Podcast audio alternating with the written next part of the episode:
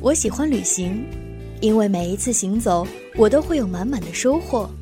但当我没有时间或者在路上的时候，我都会选择收听雪漫电台《行走的风景》，因为身体和灵魂必须有一个在路上。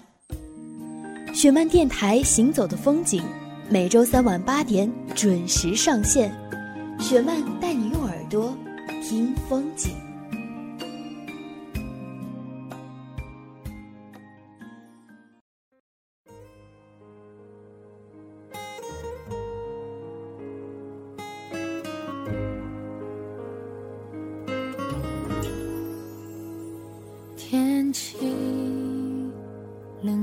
不确定每个人都在人海里。相遇总是没道理弄错后轻轻说对不起没关系无论失去了什么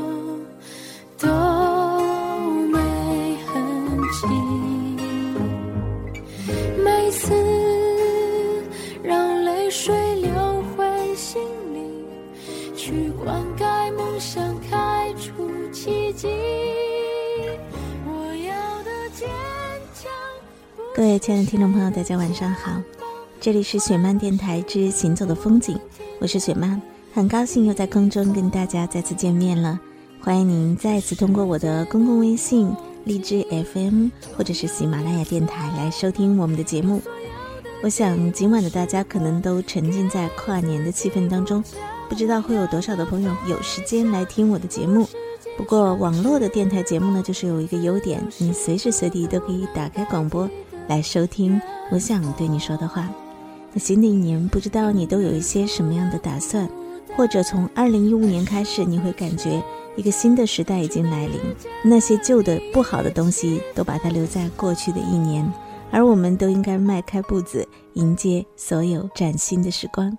在今天的节目当中，我想跟大家一起来分享一个和梦想有关的小故事，故事的名字叫做《赚钱养梦，自己的梦想》。自己买单，而这个故事同样来自于我的小书《那些女生该懂的事》。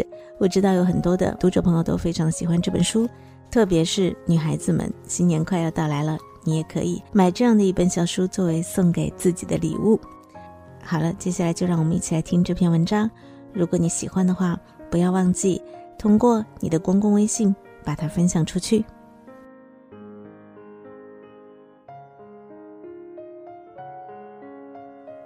在直来直往的节目担任职场达人的时候，有三位求职者让我印象深刻。第一位是一个二十三岁的女生，她很爱唱歌，参加过好多次选秀节目，被人称为选秀专业户。据她自己说，她参加过的选秀节目已经多到数不清的地步，曾经获得过花儿朵朵全国二十一强，激情唱响一百强。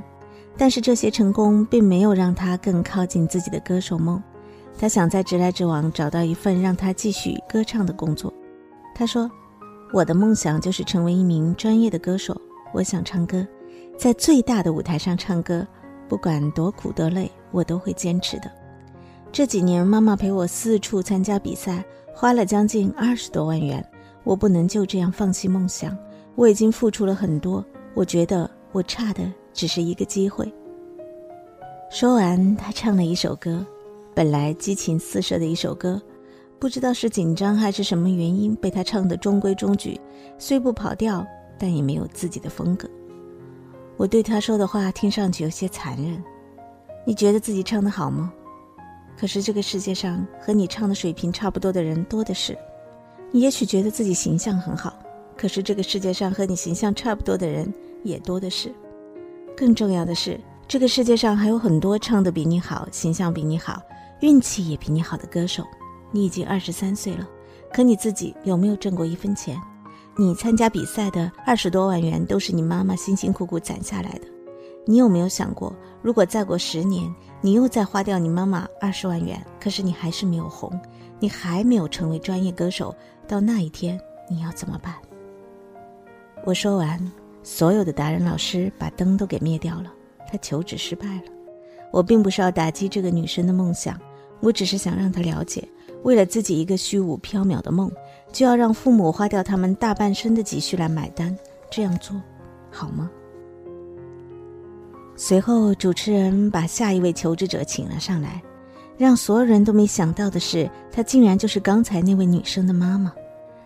妈妈上了台，红着眼眶，握着女儿的手说：“其实我这次来求职，就是想找一份工作，挣钱帮女儿继续完成她想要唱歌的这个梦想。”我差点就石化在台上了。和女儿的遭遇完全不同，妈妈很顺利的找到了工作。在节目的最后，我还是忍不住对那个已经哭化了妆的女生说：“其实我只想让你明白一点，无论你有没有梦想，你要不要坚持自己的梦想，你都必须要首先学会自己养活自己。做地铁歌手也好，去酒吧驻唱也罢，要不然就去教小孩唱歌、弹钢琴、弹吉他。只要你愿意吃苦，你一定可以有很多可以养活自己的方式。你已经长大了，不，你已经很大了。”你要对你妈妈负责，不能完全依赖长辈的经济支持，自己赚钱、自己养梦是你必须要去做的一件事。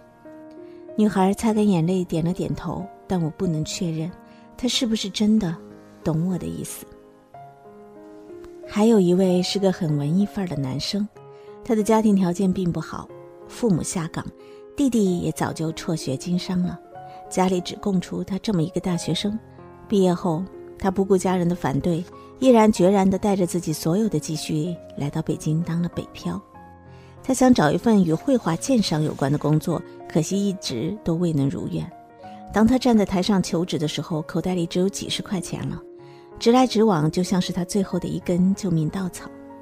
我问他：“为了北漂，你已经所剩无几。我想知道，当你口袋里只剩下最后一分钱的时候，你还会快乐吗？”他愣了一下，尴尬地说。哎，也许吧。我说，我觉得你要在前期就为了你这个也许做好准备。你是一定要活下去的，不能生存还谈什么梦想呢？这个我从来没想过，但是我就是要为了我的梦想拼到底。他握紧拳头回答大家。就在这个时候，主持人李想问了他一个问题：“你知道你现在最应该感谢的人是谁吗？”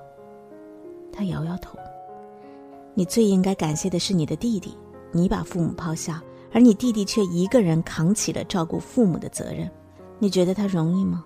你觉得他就没有自己的梦想吗？还是你觉得只有你的梦想才是最最重要的呢？他被问住了，低下头，久久不说话。我的女孩们，我知道你们的心中有很多很美的梦，有的想当演员，所以不顾一切的去减肥。用父母大笔的钱去整容，有的想当作家，所以不顾一切退了学，在父母焦虑的眼光里，每天爬着华而不实的格子。请不要总是自豪地告诉我，这是我的梦想，我一定要坚持下去。当你说着这样的话的时候，坚定的目光似乎在向所有人宣告：任何阻拦你追求梦想的行为都是不理智和不道德。可是你得明白，不是打着梦想旗号的东西都是伟大的，就算梦想无价。但如果你的梦想只是建立在亲人们的付出和痛苦之上，它还真是一钱不值呢。同样是追梦，我认识的另一位女生就很让人欣赏。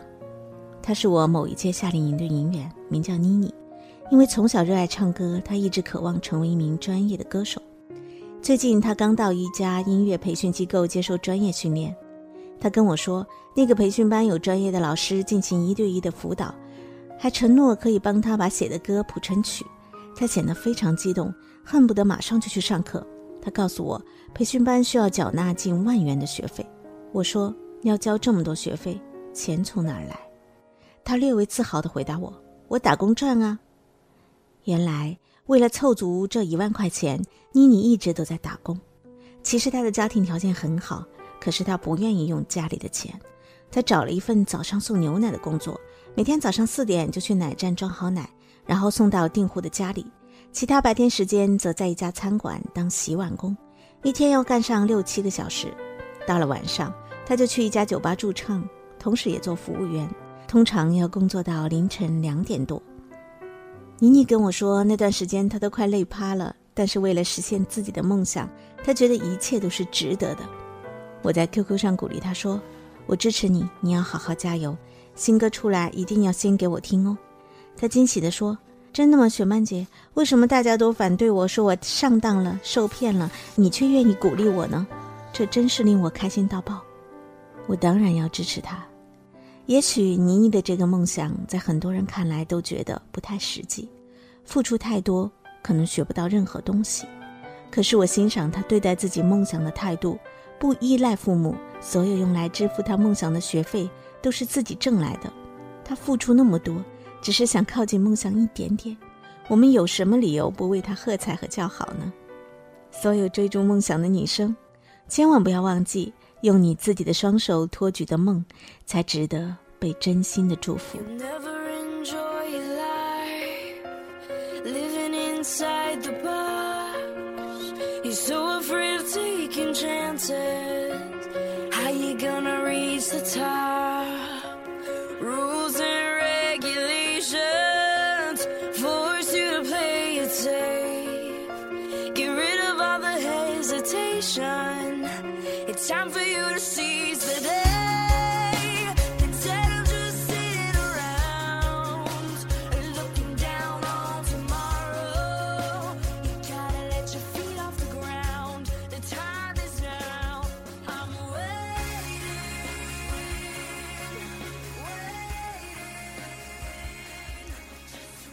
好了，各位亲爱的听众朋友，那今天的节目当中，我们一起欣赏到的这则小故事叫做《赚钱养梦，自己的梦想自己买单》。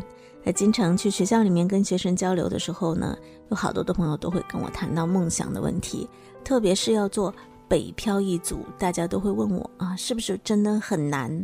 好像特别想去北京闯一闯，可是又会觉得好像自己没有那么大的一个能力。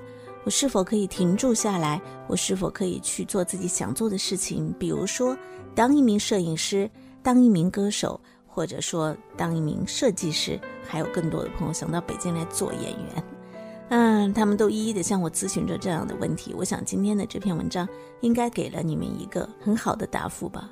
有很多在北京飘着的孩子，其实他们都生活的非常的辛苦，包括我公司的很多的员工，我都希望可以尽我的努力让他们活得更好一些。因为靠近梦想这件事情，可能归根到底都需要是自己的努力吧。我最近也实现一个小小的梦想，那就是我的新书很快会要上市了啊！《十七少女症》这本书真的是我的一个梦想。在这本书的序里，我有写到过这样的一段话，也就是说。我的杂志一直都不卖钱，但是有好多的朋友都一直希望我能够恢复我的杂志《十七 Seventy》。那这一次呢，在编辑段年洛和暖暖的帮助之下，我们终于推出了这个《十七》杂志的系列书系的第一本《十七少女症》。在这本书里呢，我们有十个作者跟我一起啊，有奉献出他们特别好的小说。那里面也可以看到我的一篇新作。同时呢，我给夏令营的孩子们写的新书《五十二赫兹的回声》很快也会上市了。希望大家都能够更多的支持我。如果你喜欢我的节目的话，你也可以把它分享到你的朋友圈或者是你的微博。记得收听我的节目，可以关注我的公共微信订阅号的饶雪漫，那可以看到我们每期节目的图文版。感谢你的收听，感谢编辑十六俊阳，我们下周再见，拜拜。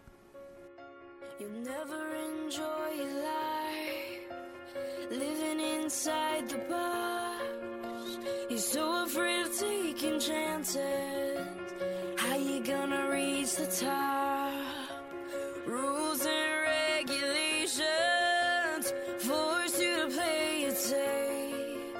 Get rid of all the hesitation. It's time for